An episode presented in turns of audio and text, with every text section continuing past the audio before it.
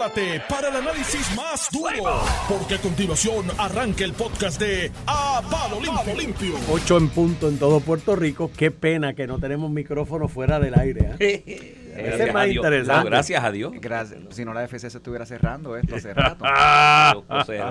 Y gente tirándose de los carros. No diga eso, no diga eso.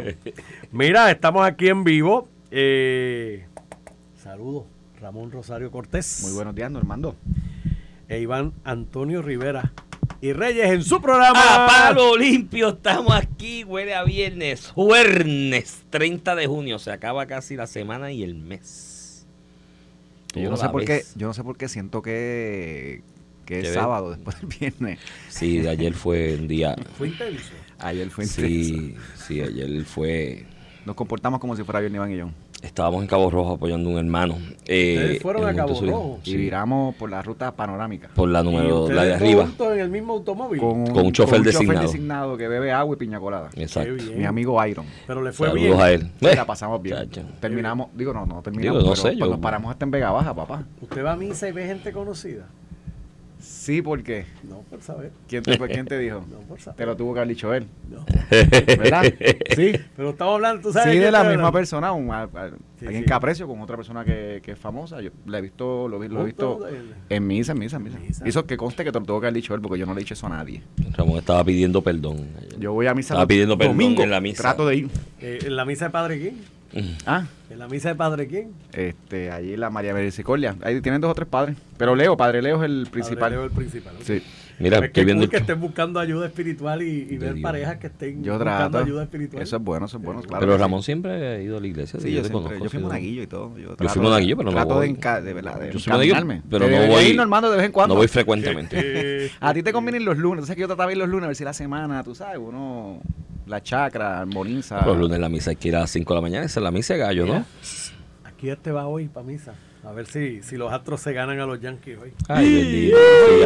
Sí. Después del no hitter, sí. Pero si el comisionado de béisbol es fanático de los Yankees. Nos metió cuatro en Nueva York. Entonces, cuando Nueva York va a, los Ast- a Houston, uno.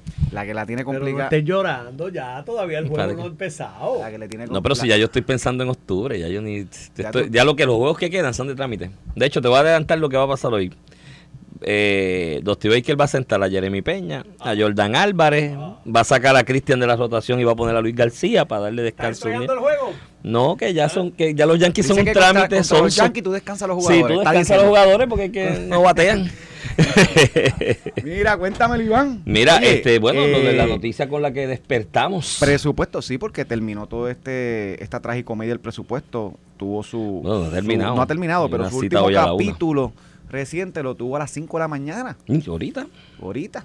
Rompió, mira, el, para poner en contexto, el, ¿verdad? El- la pelea esta de Senado y Cámara por la aprobación del presupuesto, parece que ayer, en teoría, llegó a, a- a un término de acuerdo, ¿verdad? Y es que se quitaba de la ley de la foránea, la enmienda para la contribución a la foránea, se quitaba la disposición esta del CRIM, que había creado revuelo porque era un nuevo impuesto o un aumento al impuesto que uno paga sobre la propiedad inmueble. Eh, siendo así, pues pa- se pasó a por- aprobarse en ambos cuerpos. El Senado lo aprueba cerca de la medianoche, eso tiene trámite, a lo que termina, y, eh, terminó bajándose en cámara a las 5 de la mañana. Y quien había dicho que José Luis del Mago era, eh, Era flojo, líder era flojo. flojo, falta líder porque no tenía los votos, terminó no teniendo los votos en la Cámara. Tiene su explicación también, ¿verdad? Yo no, no quiero centrar esto en un ataque al Partido Popular porque no solo es del Partido Popular. Este, ayer un representante del Partido Popular, que ya la delegación es de 25, porque Luis Raúl está eh, independiente, y en ese sentido, pues tú necesitas 26 de los 51 votos para aprobar una medida. Pues tenían uno menos por Luis Raúl, Lisi Burgos le suple ese, pero tienen un representante, el hijo, el hijo del alcalde Josian, Santiago, y lo tienen con COVID, y pues ese voto le faltaba. Así que tuvieron 25 votos con el de Luis y Burgos de Proyecto Dignidad, pero no tuvieron ninguno de los votos eh, de las demás delegaciones. Delegación del Del PNP, PNP, que, del que le PNP. había votado a favor en el Senado. Eh, la Por delegación eso, del PNP le había votado en el Senado. Este, lo que me indican es que el- la disputa esta de haberle quitado un millón de dólares al hospital de Vieques y de haber reducido en ese presupuesto baja eh, que se que se bajó la asignación a la Universidad de Puerto Rico te- terminaron trancando la delegación del PNP en la Cámara y obviamente el portavoz de la Cámara es representante del distrito que incluye Vieques así que dos cosas tengo que decir primero que es un gran error estratégico de la delegación del Partido Popular meterte con un milloncito de pesos de un hospital en Vieques del que tú sabes que es portavoz de la delegación del otro partido. O sea, un millón de pesos, yo recuerdo que José Ortiz, cuando era director ejecutivo de Energía Eléctrica, uno le decía, no, no, que hay que bajar 6 millones de pesos aquí y allá. ¿Cuánto? Eso con una minía de palos se reduce. En el gobierno. Sí, un, un tamaño del presupuesto de Puerto Rico, un millón, Un de, millón de pesos. pesos. ¿Cuánto es un millón de los Es 12 mil millones de Es presupuesto? como una peseta en el presupuesto tuyo mensual, Iván, para que Eso tengas es una idea. O sea, un millón de pesos, ¿de qué estamos hablando? Un presupuesto de 12 mil y pico millones de dólares. Pero habla mal de los dos lados. Por El eso, que y voy, quitó y voy- y el que. y voy a lo otro, voy, bolo. voy- voy a lo otro. Ciertamente creo que es falta de estrategia del Partido Popular haber quitado un milloncito de pesos. Esto no es, esto, es- peanuts, que va a la médula del que es portavoz eh, de una delegación que tiene 20, 22 votos en, el, en- en la Cámara. Y por otro lado también tengo que decirte que hasta si el gobernador quiere aprobar el presupuesto, ¿verdad? El presupuesto según se acordó en conferencia legislativa que no ha hecho expresiones públicas. Si ese es su presupuesto también, yo creo que eso, la delegación del PNP, tú sabes. Eh, mira, tranquilo que ese millón de pesos lo vamos a hacer en una asignación especial, porque un millón de pesos aparece en, en lo que no se factura en, uno, en, los- en un contrato de un- en unos contratos de una agencia Mira. solamente. No Este- llega a una milésima parte del millón de pesos del presupuesto. No, no, una, una, eh, eh, si es por eso, y obviamente este es el asunto de la Universidad de Puerto Rico, este, ¿qué te puedo decir, Iván? Hoy seguimos sin presupuesto. Tengo amigos que dicen que, viste, te lo dije, que por eso es que la Junta tiene que quedarse 20 años. Tranquilo, que ellos sigan peleando, que el Bueno, presupuesto la Junta lo tiene. Eso ahí- ayer yo estaba pensando mientras eh, reflexionaba y me hidrataba reflexionando. eh, que esta pelea intestina en el PPD entre José Luis Dalmau, Tatito, que se han dado. Yo, no- veía tantos tiros desde la película aquella de Wyatt Earp y la batalla de, del OK Corral. Que se dieron tiros allí, que eso fue una cosa bárbara entre dos grupitos. No veía tanto tiro. En, en- en- y en una guerra intestina política, estoy haciendo memoria. Ayer me decías, no, no ha habido una, una pelea así a nivel interno.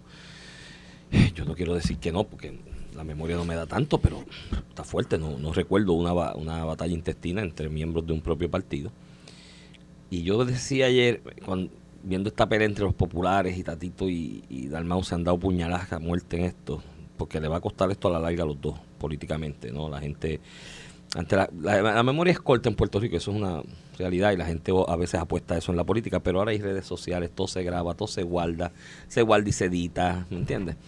Eh, y no, no, no es que se olvide tan fácilmente. Cuando yo era chamaco, que pasé de la escuela elemental del Verde a la segunda unidad Bayamoncito, allí en Agua Buena, me senté un día en el pupitre. eh, nuevo, yo estudiante allí en una de las clases de español, me acuerdo, con Mrs. Longo. Me siento en el. Yo siempre leo los pupitres en las escuelas, en la universidad, ve, las frases Eran célebres. buenísimos. Y leo esta, que me impactó toda la vida, nunca se me ha olvidado, de hecho. Que no la puedo decir crudamente como la escribieron en el pupitre, porque la FCC y el Buen Gusto, la Comisión del Buen Gusto Radial no cierra el kiosco. Pero decía algo así como que, una parafraseo que se pueda decir públicamente, como que amar sin ser amado es como limpiarse el trasero sin haber defecado. O sea, en otras palabras, usar otra selección en dos palabras Que- específicas. básicamente es que, Es- que amar sin ser amado es una pelea de tiempo. Estás perdiendo el tiempo. Estás perdiendo el tiempo. Y esta es vaina, como limpiarte sin estar sucio. esta vaina, ayer yo decía, pero esta pelea de estos dos peleando, Tatito por su lado con su delegación, José Luis Dalmau peleando por el otro, por el presupuesto y ponle esto y ponle el otro, porque a mí me gusta violeta y a ti te gusta amarillo y a ti rosita y yo, mano, a la larga es una pérdida de tiempo la pelea porque tienes que llevarle algo a la Junta que sea probable, si no la Junta te lo va a liquidar y ya la Junta está convocada para mañana viernes de manera virtual. Entonces, me recalcan en el pensamiento filosófico de la frase que te acabo de citar lo que pasa en la madrugada. Porque ¿cuál es el resultado neto de esto ahora? Pues se la pusiste en bandeja de plata para que la Junta haga lo que... Entonces hemos perdido todo este tiempo de trabajo, miles o cientos de miles de dólares en asesores, cuerpos técnicos, ayudantes, gente, hasta las 5 de la mañana. ¿Tú trabajo. cómo está la facturación ayer allí? No, no, eso es una cosa. Bueno, también hay gente que le gusta porque ya acabándose el, el- el año fiscal hay que facturar lo Eh, que queda, si que quedan horas. Entonces, toda esa gastadera de chavos, ¿para qué? A la larga están en, en la misma posición de amar sin ser amado. Han perdido el tiempo, no han resuelto nada. Y yo digo, y tú tienes un punto, un millón de pesos. Pues un millón de pesos tú lo consigues donde sea, para el hospital. Am- al paréntesis, que yo tengo mis reservas con invertir muchos chavos en un hospital en Vieques, yo creo que hay otras maneras de manejar Pero ya, esto. to- ya se determinó, hay que Está bien, ya esa es la política pesos, pública y el presupuesto es un, un- ¿Qué vas a hacer? un establecimiento. Pero pues, cierro el paréntesis, yo siempre tengo mis reservas. Yo, hay países en el mundo que tienen islas como parte de sus municipalidades. En Chile hay como 40. Y pues hay esa realidad y siempre es un debate, ay, el acceso a la salud. Bueno, pues tenemos estos medios de transporte eficientes. helicóptero que te lleva hay un helicóptero que te lleva a una emergencia y si no es emergencia, hay esta ambulancia que es como un barquito, que es una ambulancia, o sea, te pueden llevar, porque no es una emergencia que amerite mover el helicóptero. Y allí las extensiones de territorio son bien grandes, ¿oíste? Ir de una islita de esas al hospital más cercano es 100 veces el tamaño de Puerto Rico, en muchas ocasiones. Y, eh, pero cierro ese paréntesis. Entonces, hemos perdido tiempo. Lo otro que yo planteo aquí, ¿dónde está el liderazgo del gobernador? Porque su partido y hasta don- donde yo ten- hasta donde yo tengo entendido desde el mensaje aquel de estado de situación y presupuesto del gobernador Pedro Pierluisi demostró un interés genuino, y esa fue la impresión que me dio a mí, de aprobar un presupuesto del gobierno de Puerto Rico, atendiendo unas necesidades que la Junta, por diseño filosófico planteamiento filosófico, no quiere atenderlas, entiende que no se deben eh, eh, incluir en el presupuesto. Y en aquel momento lo vi en la disposición de llamar a los cuerpos legislativos a vamos a aprobarnos un presupuesto nuestro con estas distinciones. Con lo de la Junta y lo peleamos, donde haya que Antes pelearlo de después ayer- que lo aprobemos. Antes de ayer lo llamó a capítulo a los Por expresidentes. eso, pues Y- entonces. Y el Senado... pero saben llamó a capítulo a los presidentes y a los suyos, a los del No, PNP, no, no. los va a llamar a Y- capítulo. Y, y la pregunta es si el presupuesto que se bajó ayer, porque no ha habido expresiones públicas del gobernador, está en sintonía con lo que el Ejecutivo quiere. Yo te diría que debe estarlo porque en el Senado la delegación del PNP votó, votó incluyendo a Carmelo Río, que es el, el secretario del partido. Así que yo presumiría que es un presupuesto con el que el Ejecutivo eh, puede lidiar y le gusta, haciendo las asignaciones importantes a los municipios, eh, a la UPR eh, y otros proyectos que el gobernador propuso en la Cámara, la delegación del PNP votó en contra. Y yo creo que es algo, si la disputa es el milloncito este del hospital de Vieques o, o, o que digo, que un milloncito para nosotros, para, para los viequenses eso debe ser No, no, están tener un hospital allí. Sin hospitalar desde tener María. el hospital allí. Bueno, desde Este, María ya eh, hospital. también lo de la Universidad de Puerto Rico, creo que el, el gobernador y su equipo de asesores, o sea, deberían poder conseguir un voto sin ningún problema en la delegación. Incluso tú te sientas con el portavoz Johnny Mendy y le dices, caballo, tranquilo que ese millón Ese está. millón aparece. Porque ¿cómo tú me vas a decir que es un millón de pesos para un hospital, por Dios? ¿Qué es, qué es política? Porque el gobernador lo inauguró la primera ¿Cuánto piedra los otros cuánto días. el presupuesto de salud? Este, este Ay, presupuesto. un montón. Pues, Pero pues ahí en algún momento puedes identificar un ahorro en un lado y una cuestión y lo moviste para el millón del te pareo. aseguro que hasta en el presupuesto de Fortaleza tú haces unos ajustes Y sin afectar a millón. nadie en las contrataciones. Y aparece el pero si es millón. un millón de pesos en un año, Iván, ¿de qué estamos hablando? Sí, sí. Pues yo Este- creo que eso está escrito en la arena. Vamos a ver qué pasa hoy a la Ahora, una y vamos a ver no- qué pasa mañana en la no reunión de la quita Junta. Que a el- la pelea. Que el machito, que el machito que dijo, ah, que aquel no cumpla, que él no tiene liderato, que no tiene los votos, yo Bueno, sí. pero él tuvo No los él tenía. tiene- Él tiene una razón justificada. El COVID será. Por eso tiene un Porque tiene, consiguió tiene el el voto, tiene el voto, Ven acá. tiene el voto Iván, enfermo. Iván, y esto de que un representante no vote porque tenga COVID. pero Yo no puede votar virtual. Eso es lo que yo digo. Estamos viviendo Por hoy, email. después de la carta que le dé, que le dé un proxy a un empleado, Mira, que yo- le dé un proxy al director de su estado- Yo he oficina. estado un millón de veces en esos, do- en, en esos dos cuerpos legislativos, en el, en el hemiciclo. Hay unas pantallas gigantes bellas, bonitas. Tú lo pones allí. ¿Usted cómo vota? A favor. O sea, en estos tiempos que estamos, que hable ¿qué si prohíbe que, Que en un caso de emergencia el representante vote de forma virtual? O sea, ¿cómo, que ayer se quedó el presupuesto estancado porque hay alguien que se enfermó? Y es una un situación de emergencia y la necesidad No es, que, lo- no es que lo cojan de relajo, es una situación, tú me, tú me enseñas que tienes COVID, no puedes entrar porque no puedes entrar por los protocolos allí. ¿Cómo tú no puedes votar por, por, por los... Si nosotros estamos trabajando, Y por la este pandemia, todo el mundo... Los, y este tiene COVID, los juicios Los se ven de forma virtual. virtual. Digo, ¿De qué estamos hablando? Los, los juicios tengo mis reservas, Mira, yo también los tengo. Pero, se, pero testifico un testigo allí por una camarita. Imagínate un voto, que es una tontería. A favor, en contra, Y abstenido. y Ya, se- se- Lo ves ahí. No, no es posible. Entonces, Sí, sí. legislamos cuanta ñoñería. Y ahora, ahora no queremos fones y qué sé yo, que firmó ayer el gobernador una medida. Para no tener fones en los restaurantes, los, Oye, eso Entonces, está fuerte, pero el gobernador lo firmó, ¿verdad? lo firmó ayer. Legislamos cuanta ñoñería hay. Eh, eh, nos ponemos de acuerdo en todo lo que afecta al comercio. En todo. Y todas las medidas eh, pasan legislatura y se firman. Y no nos podemos poner de acuerdo Para algo una pa- para algo como el presupuesto o para una medida para que alguien pueda votar. Y- O sea, Eh, yo delante de los odios. Por Mire, Dios. pero aprovechando que pusiste el tema de los platos de foam, mano, a mí me da pavor en la dirección y la ruta que estamos tomando en Puerto Rico, en el establecimiento de política pública, con la intervención cada día más marcada de parte del Estado en el bolsillo del comerciante, del emprendedor, del que tiene su negocio. Todo es a cuesta de toda la política pública que se quiere establecer es a cuesta o a costas del bolsillo del empresario y del consumidor, porque el empresario se lo va a pasar al consumidor, y relegando y renunciando a cualquier otra gestión administrativa gubernamental que logre el mismo objetivo sin tener que meterle la mano en el bolsillo a la gente, porque es un mame allí desde el Capitolio para alguien que no ha administrado ni un carrito de hot dog, decirle a un restaurantero ahora que cuál es el plato que tiene que utilizar. Entonces vamos, vamos a analizar eso, porque es que ya, entre los ojos de Dios eh, le metieron salario mínimo. ¡Pum! Impacto. y, esto, y este es el caso de los restauranteros, pero impacta a otros sectores, pero coge el ejemplo de los restauranteros. Después, reforma laboral. ¡Tum! Impacto para el bolsillo de, esos presupuestos, de, esos restaurantes. Después, que vamos a darle el 75% de lo que sea el salario mínimo eh, aprobado en Puerto Rico de vez en cuando y de cuando en vez, el 75% de eso a los meseros. Que entonces además, porque como es el 75 y no es completo, quieren el 75 más la propina. Ya eso lo analizamos aquí, vamos a ver cómo se desvirtúa el concepto de la propina en Puerto Rico. Sube el gas, porque con esta crisis del petróleo por las políticas de Biden de meterse donde no se tiene que meter, pues sube el petróleo y hay una inflación y nos estamos chavando. Sube la luz, que hoy, mañana empieza el otro aumento de la luz, que tampoco aprobaron el alivio, que yo estoy en contra, 15%. pero mañana aumentan la luz. Y ahora hay que tienen que dejar de usar los platos de fondo eso en los restaurantes de llevar que tiene un propósito. El FON ese mantiene caliente la comida, para que la comida no te llegue y es económico. a tu casa.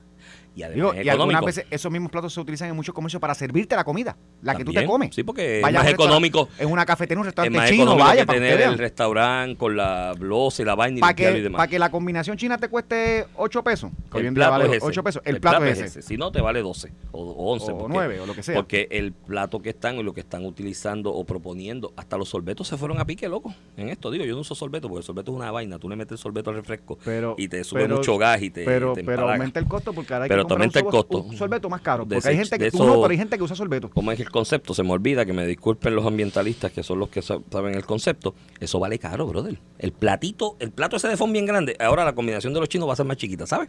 Va a ser más cara y más chiquita, porque entonces los platitos esos que vienen del material ese biodegradable o lo que sea, eh, o ecoamigable, como le quieras llamar, esos platitos no vienen del tamaño del defón, vienen más chiquitos. Así que vale cuatro, vale cuatro o cinco veces lo que cuesta. Y lo que vale el defón. Entonces, todo eso, ¿dónde diablo estos... porque qué, mano? No le digas Inverber ya. Vamos, vamos. estos legisladores o estos funcionarios electos. Es que tengo un cliente que lo aprecio mucho. Saluda, él me debe estar oyendo allá en su casita de campo en Aybonito. Creo que puso foto ahorita que estaba allá. Él, y sabe a quién me refiero cada vez que ponen cosas de estas estos legisladores en las redes, él le dice inútiles. Mire, inútiles, pónganse a hacer lo que tienen que hacer. Mateo Sider les dijo que se cogieran ¿cómo es? un receso, ¿qué, le dicen? Puedo, sí, sí, una, una moratoria, una moratoria de legislar. Está buena Hay cosas de este cliente les, les, escribe y yo me río muchísimo porque les escriben en Twitter ellos mismos así, los taguea para que lo lean. Dice, mire, inútiles, pónganse a hacer lo que tienen que hacer. ¿Dónde diablo quedó la política pública aquella de los noventa y pico en Puerto Rico? Que es ley, es ley, está ahí, es ley, ley, ley, firmar, aprobar. Ya llevamos 30 años de que en el 2020 o el día año que fuera, se me olvidó que era el 60% del manejo de desperdicio sólido en Puerto Rico se iba a hacer a través de reciclaje. Eso es ley, está ahí. ¿Dónde está el cumplimiento? ¿Quién diablo midió? ¿Quién llevó las métricas? ¿Quién evaluó los, los proyectos y los programas que se establecieron para alcanzar esa meta que se aprobó por ley, se le impuso por ley al gobierno? ¿Quién lo hizo? Nadie. Nadie. Aquí es raras excepciones. Te puedo hablar de Comerio. Oye, te reconozco el de Comerio Josian. Que en la complejidad de la vaina del reciclaje empezó con un programa que te llevaba a la bolsa a tu casa y te la dejaba allí. Mira, méteme todo lo que sea papel, aluminio, méteme en esta bolsa. Yo lo clasifico allá y lo separo para que no te complique la vida. Oye, y funciona. Funciona. Mis hijos, que se criaron allá en la montaña, en el verde de Comerío, tienen una conciencia de reciclaje porque le empezaron a aprender de esa cosita, que con la bolsita que José llevaba, pues la mamá le decía. Lo, hace muchos municipios. Y lo hace muchos municipios, y lo hace muchos municipios, mucha gente. Pero no se hizo en la magnitud que tenía que hacerse para evitar, porque aquí el objetivo es la protección del ambiente, ¿verdad? Pues, ¿dónde, ¿dónde están los programas? Porque esto, oye, yo lo viví y yo choqué con ellos en el cambio cultural viviendo en un país que era Puerto Rico, que todo era reciclable. Pero en ese, en ese país, el Estado, la municipalidad, me ponía en la esquina cuando yo bajaba el edificio los tres cestos, uno verde, uno rojo y uno azul. Y yo tenía que acostumbrarme y fui acostumbrándome a que esto va aquí, esto va aquí y esto va aquí. Porque te facilitan. Aquí quien diablo facilita, a, a las- a las raras excepciones que te puedo mencionar, ese objetivo. Entonces, estamos ya en el 2022, el objetivo se lo pasaron por el del sol. ¿Y cuál es la alternativa? Vamos a meterle la mano en el bolsillo al empresario y vamos a meterle la mano en el bolsillo al consumidor. Que paguen más ¿Quién- para proteger el pagar- ambiente. ¿Quién va a pagar ese plato? El consumidor, a la larga, Es la- que- el es que empresario eso- puede absorber algo por La, competir, la pero gente, el la gente consumidor igual pasa con la reforma laboral y el salario, el salario Lo va a pagar la Ah, gente. Que qué bueno que el trabajador. No, ¿tú sabes qué? Que eso lo paga el consumidor. Bueno. Y el trabajador mismo va a pagar esos aumentos cuando vaya a consumir. Estoy viendo restauranteros que conozco de, de mucho tiempo, exitosos de toda la vida. De hecho, hay uno por área Santurce, allí cerca de- de- de- del, del área de trabajo. Eh, exitoso de toda la vida. Que los otros días iba con la mochila a las 6 de la tarde para su casa y tú te vas temprano, si tú siempre estás ahí hasta las 10 de las 11 y me dice, no viene nadie. Tú has subido, uno tiene que ajustar los precios.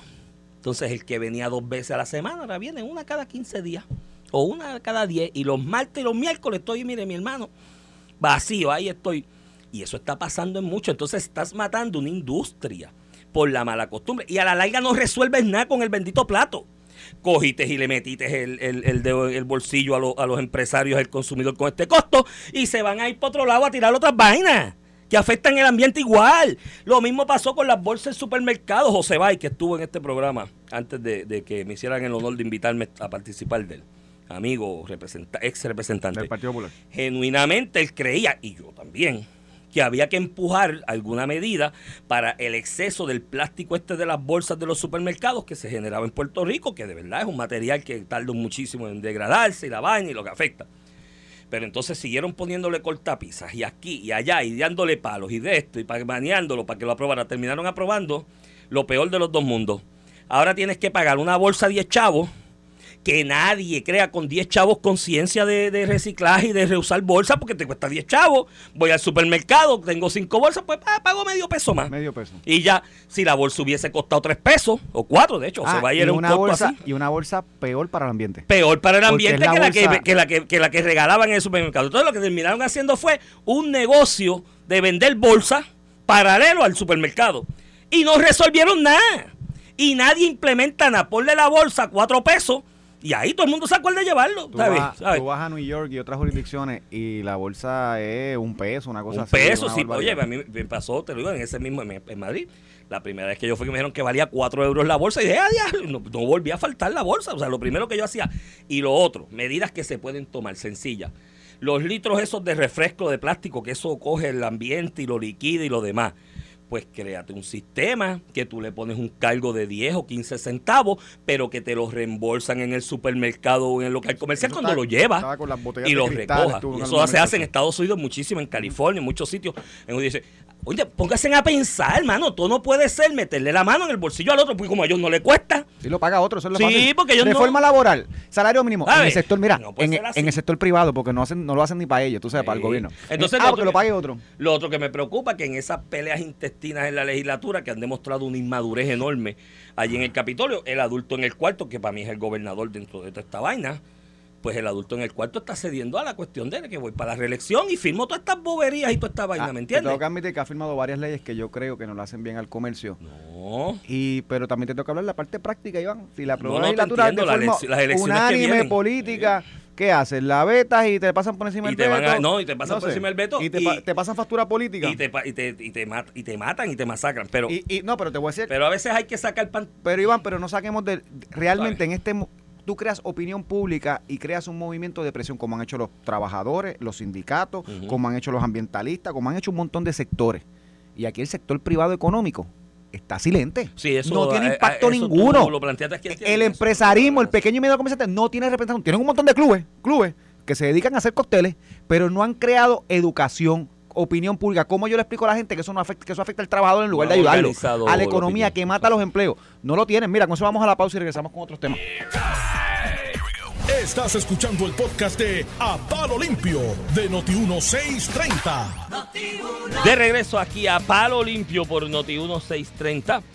Edición de hoy, jueves 30 de junio del 2022, el último día del mes. Ya mañana comienza oficialmente la segunda mitad del año. El tiempo vuela cuando uno se divierte. Este, ya mismo hay vacaciones de nuevo. ¿Dónde usted va de vacaciones?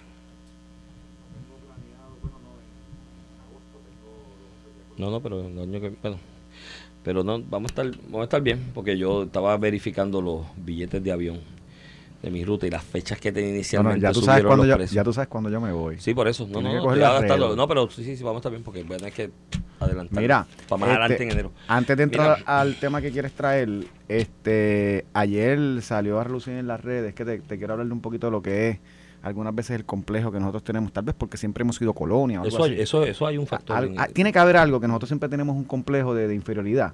Eh, sale una noticia, ¿verdad? Que LeBron James, el jugador más Sí. importante de esta generación en el baloncesto Eso es como en Michael el mundo. Jordan Eso es como Michael Jordan en su tiempo, pero esta generación fue a practicar en nuestro coliseo de Puerto Rico, o sea, en nuestra cancha. Llegó LeBron James a practicar, salió en las redes, qué sé yo qué, y de momento llegó una noticia en Nuevo Día que la noticia era LeBron James no tuvo que pagar para usar la No, cancha. no, y un grupo de gente Y yo- moviendo eso diciendo, pero ¿cómo es ¿Cómo es posible, posible que, que le han cobrado? que, Que eso tiene que ese co- tipo es millonario? Y yo Pero, digo, por. Dios, no, seas, no seamos tan acomplejados. A LeBron James hay que pagarle para que vaya a una cancha y promocione ese destino. O sea, literalmente en las redes hay una foto de LeBron James que automáticamente con mencionar su nombre tienes millones de personas alrededor del mundo que lo ven, que vino a una islita en el Caribe que se llama Puerto Rico a jugar en una cancha que se llama el Coliseo de Puerto Y Rico. que es una cancha decente que todo el mundo Ay, puede Dios hacer mío. torneos aquí, traer ¿Tú sabes cuánto costaría eso? Eso es como en un restaurante eh, famoso, o digo un restaurante, que vaya un, un, Un chef. un, un chef famosísimo, un influencer de la comida y coma allí. Claro, le tienes que pagar para que pase eso porque el tipo te va a dar una promoción brutal. Entonces aquí el complejo de esta inferioridad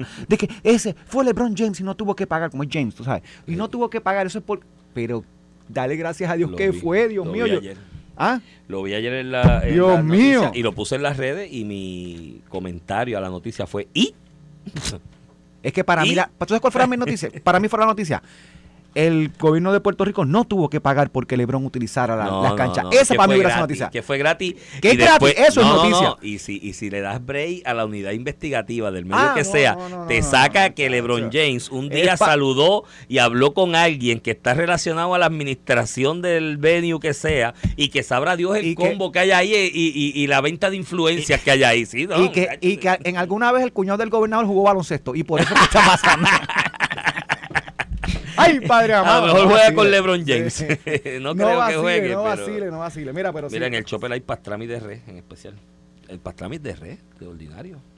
Pues no sé, tú sabes que hoy en día tú haces pastrami, haces de todo, de, hasta de tofu. De sabes, pavo de todo. Es con el sabor. Por eso, pues, para mí, por definición, el pastrami tiene que ser de res, pero dice así. Mira, eh, ayer eh, yo es que me quedo a veces perplejo con las cosas que suceden. Está la discusión en Puerto Rico. Mira, mira, me de- escribe Gary, antes que empiece. Eso es como si el chef sin papeles, que es él, te diga dónde hacen buenas chuletas. Es verdad, si Gary te dice dónde... Y, y no, mira, verdad, y Gary, no es porque No, eres chef no, sin papeles, es porque yo sé que tú comes conco. Todo el mundo. mira, Gary, voy a usar tu rob. El 4 de julio ya tengo el rob de Gary. De verdad, Él vende un rob ahí, ¿qué va a hacer? Costilla. lo- se lo voy a tirar a las costillitas. Oye, pero ¿por qué Gary no nos visita y trae un rob de cortesía para yo probarlo y yo, ma- Chacho, y yo, Gary, Gary no sé, Gary. y yo el día 5, di- el, Son el- lo hago el 4 de julio y el día 5 digo, mira, el rob de PNP, Gary. es mira, bueno. PNP to alta, más no te voy a decir, chacho, fíjate, eso es una maceta, bro. Mira, cuéntame. Saludos a Gary. Mira, este, el, el, ayer, pues, está la discusión esta del proyecto 693 del Senado, ya yo puse mi posición sobre eso en una columna, en el periódico El Vocero el lunes, de que tras la revocación de Roe vs. Wade, devolviendo a los estados la potestad de legislar y establecer la política pública en cuanto al balance de intereses que se trata de establecer o que se trataba de establecer en vs. Wade entre la protección a la vida del nacitur, ¿no? de, de ese ser que está ahí gestándose, eh, versus el derecho a la intimidad y el derecho a la indemnidad sexual de la mujer.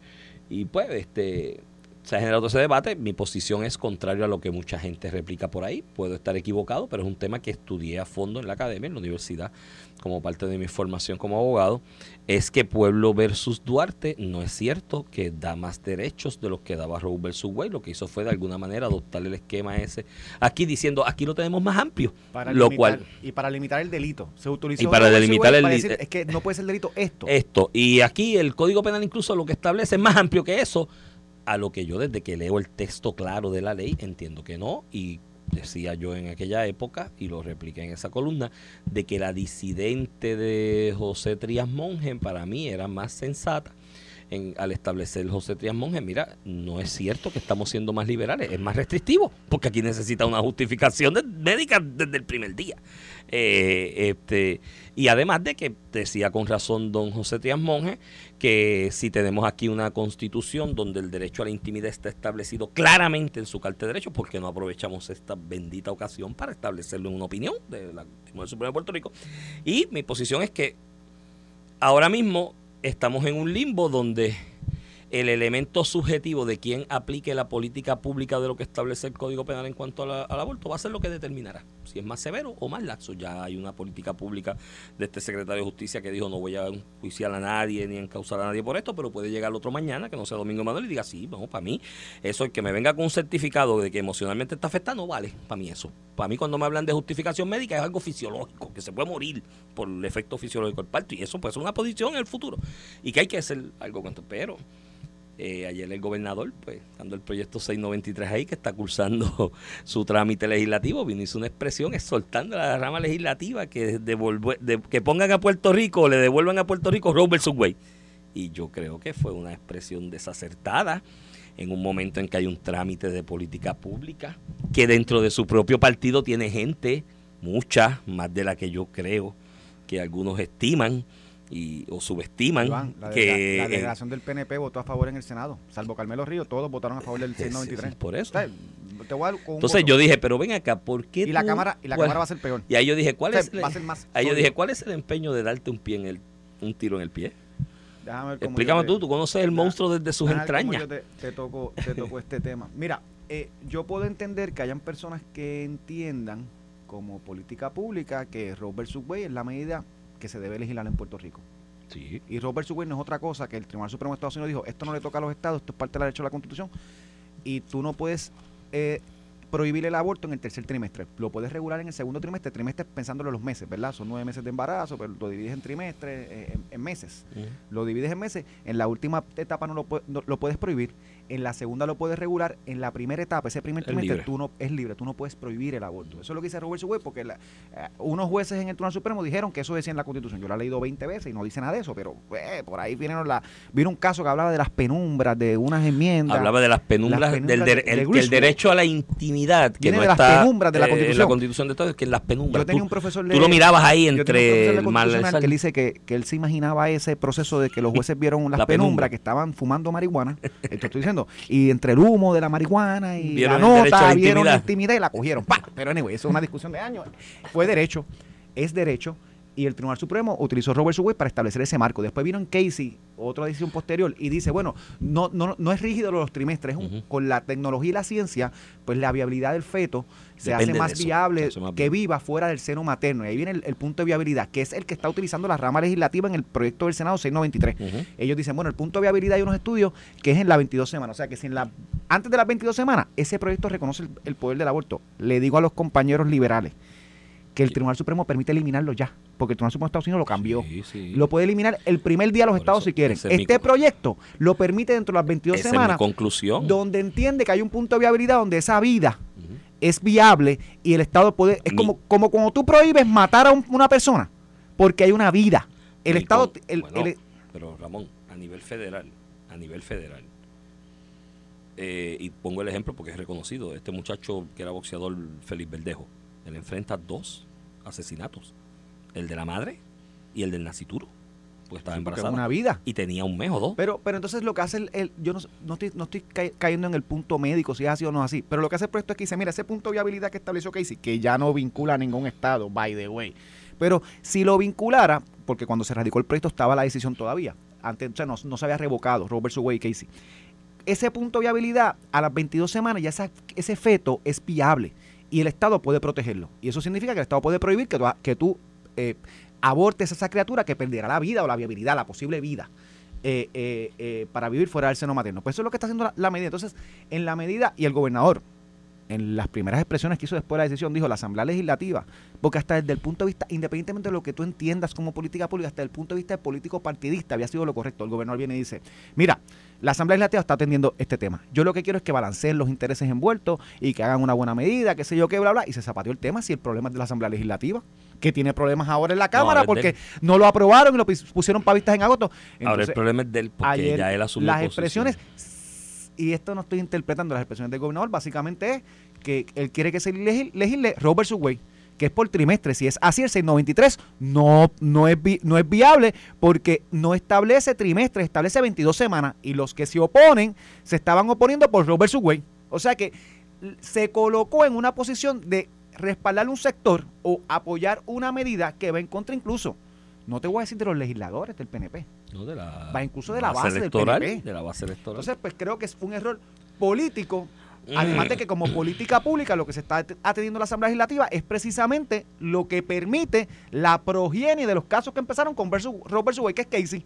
Entonces, Pues, habiendo dicho eso, ¿qué más te puedo decir? no, No, no, sé cómo coger el tema más. es que se ubicó en una no posición explico. difícil. Pues yo creo que la, la mejor manera de combatir una metida de pata, ¿tú sabes cuál es? Sacar la pata rápido. Así que algo deberá, deberá promover en los próximos días o semanas, que se entienda de alguna manera como que está sacando la pata de donde la metió. Mira, eh, aumento de la luz mañana, del agua también, ¿verdad? Vienen dos aumentos consecutivos. Eh, hay El un de la luz. 5%, 2%, depende cómo lo ves en acueducto, que estaba ya hace tiempo en el plan fiscal de acueducto. Ese, se- ese se, veri- se veía venir y viene el otro de 15%, casi 16%, en energía eléctrica por razón del aumento que pidieron por, Yo por el tengo una aumento en posición sobre eso y es primero, en primer lugar, y esto yo quiero ser sensato con esto y, ser vertical eh, con esto porque aquí se aquí se hay mucho populismo alrededor de esto, ¿sabes? Y en, en la nota populista del día alrededor de este aumento que se supone, bueno, que ya aprobó la Comisión de Energía y que comenzará mañana en la factura de energía eléctrica, el planteamiento populista es que esto es culpa de Luma. Que como está Luma ahí, pues Luma nos está aumentando la luz y porque dice que no le iba a aumentar, pero que le está aumentando. Aquí hay una realidad. La guerra en la que Biden, los países de la Unión Europea, los países de la Unión Europea quizás con más razón, pues están más cerca del núcleo de acción, pero Biden, otros países, pues le han impuesto una serie de sanciones a Rusia por esa invasión a Ucrania, eh, que entre ellas se recogen eh, sanciones de no comprarle petróleo ni consumirle el petróleo de, de- Rusia y prohibirlo en muchos sectores. Y eso pues ha creado un problema de oferta y demanda de los combustibles fósiles y aquí la producción de energía eléctrica en su inmensa mayoría en las generatrices de energía eléctrica es con, con bunker que es un derivado del petróleo y eso sube como consecuencia de ese desbalance en el mercado a raíz de la guerra que estamos viviendo. Luma, como agente administrador, tiene una obligación de que los gastos operativos de esa operación, valga la redundancia de llevarte la luz a tu casa y que cuando tú llegues prendas el switch y se prenda la bombilla, eh, estén parejos, estén nivelados. Tienes X cantidad de gastos, yo tengo que generar ingresos para nivelarlo. Que era lo que no se hacía aquí cuando energía eléctrica y era uno de los problemas del pasado modelo de energía eléctrica que estaba pendiendo todo el tiempo de la política partidista subían los gastos de energía eléctrica y energía eléctrica por los votos y los votitos cada cuatro años, ni para No, Dios, Iván, ni para Dios le subían un chavo es una a... realidad que en el 2012, y esto, es- esto fue bajo Sí, el PNP, se hizo un préstamo Fortaleza. pa- Se hizo un pa préstamo bajar para la luz artificialmente. bajar la luz Sí, para no pasarle al consumidor el costo del, las del petróleo que estaba aumentando igual. Sí, porque Esa es la verdad. la- porque estaban las elecciones. Entonces eso se hace pues Luma como ente administrador responsable y no estoy defendiendo a Luma, Luma que se defiendan solos, pero es que esto es la realidad y que, no, me- que no lo hacen. y el y es que ese es el otro problema. Pero esta es la realidad y yo tengo que decirlo O así porque es la verdad. peor. Es la verdad al margen del populismo, ¿no? Este, pues tiene que ser responsable y si aumenta el, el- el gasto tengo que buscar un ajuste en la tarifa para que se nivele porque yo tengo como ente Eso es lo que administrador establece la ley. Y eso es lo que establece ley como ente administrador, nivelar eso porque yo no te voy a administrar. Si tú me contratas a mí para administrarte tu negocio, yo te voy a entregar a ti tu negocio en quiebra. con pérdida, te lo tengo que entregar en salud fiscal eh, conveniente. Y eso es lo que pasó. Yo creo que aquí le estamos dando un color enorme al asunto del, del costo del kilovatio por hora, que en ocasiones en el pasado ha estado más caro que esto, de lo que se aprueba ahora con el mismo aumento. Aquí ha habido 33 chavos el kilovatio por hora en algún momento en el pasado. Eh, le estamos dando mucho color y nos estamos perdiendo en la malojilla. Busquen el resto la fórmula, la factura. Y hay 20 mil cosas de deficiencia y cuestiones que nos están metiendo ahí. Que el, el, el, el aumento este del 15% que aprobó la Comisión de Energía es peanuts, peanuts al lado del resto de cosas que nos mete la factura. Pues sí, yo me tomo el tiempo de leer mi factura y con el mismo consumo con el kilovatio por hora al mismo precio, a veces la factura me llega a ciento y pico de pesos más alto porque hay 20 ajustes en esa fórmula que ni Dios entiende, porque por donde nos pasan por la piedra. Y todo el mundo, ay, hay dos chavos más tres. Eh, no separen eso, primero. Segundo, no separen en el populismo, hay que nivelar el ingreso y el egreso. Y tercero, y escuchar a Luis Raúl, Luis Raúl tiene razón en 20 mil cosas que estableció, le cayó a palos al proyecto este de la, de la extraordinaria que va a convocar el gobernador para con 165 millones a bajar artificialmente el precio de la luz, que esos 165 se puso a otra cosa, pero esa es su, posición, la del gobernador, lo que quiere adelantar y creo que va a una extraordinaria para eso. Y todo lo que dijo Luis Raúl tiene razón y coincido con él en eso. Ahora, Luis Raúl como portavoz prácticamente de la UTIEL en esta pelea con Luma y de estos sectores que quieren desgraciar a la Luma, porque ellos piensan que si aquí le cancelan el contrato a Luma, mañana le van a dar el contrato a la UTIEL. Toma, UTIEL, no, hermano, te van a agarrar el otro. Pero ellos piensan eso. Que, eso es lo que yo apoyo. si Luma no funciona, hay otro, Hay otro y ya. Pero hay gente que piensa, no, nos van, nos van a dar de nuevo la house a nosotros. Pero no, no va a pasar. Jaramillo vuelve, Y cuando se hacen esos planteamientos, y mi consejo a Luis Raúl, porque Luis Raúl habla de, tiene razón, Duma tiene que demostrar que está siendo más eficiente y que, hay economías en la eficiencia. Todo eso, pero si tú has estudiado. Y el este gobierno tiene que fiscalizar. Pero si desde la comisión que preside Luis Raúl, ¿no? que es la que trata este tema en la Cámara, con asesores que le pagan sueldos de asesores, le pagan gente para que lo asesora.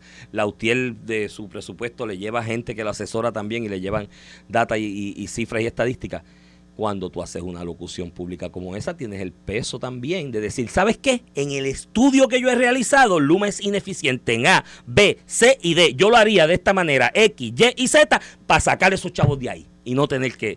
Eh, pero eso no lo hacen y, ahí es donde yo a mí me revienta el populismo, brother. Y das en el clavo. De hecho, yo creo que tuvimos esta discusión con un amigo de nosotros hace unas semanas también. La, la tuve.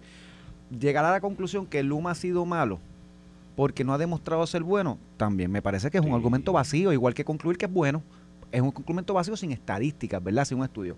Entonces, han enfocado en echarle la culpa a Luma cuando hay un apagón, como si aquí en Puerto Rico no habían apagones y la, y la generatriz, las generatrices y las transmisiones estaban perfectas, están y estaban perfectas.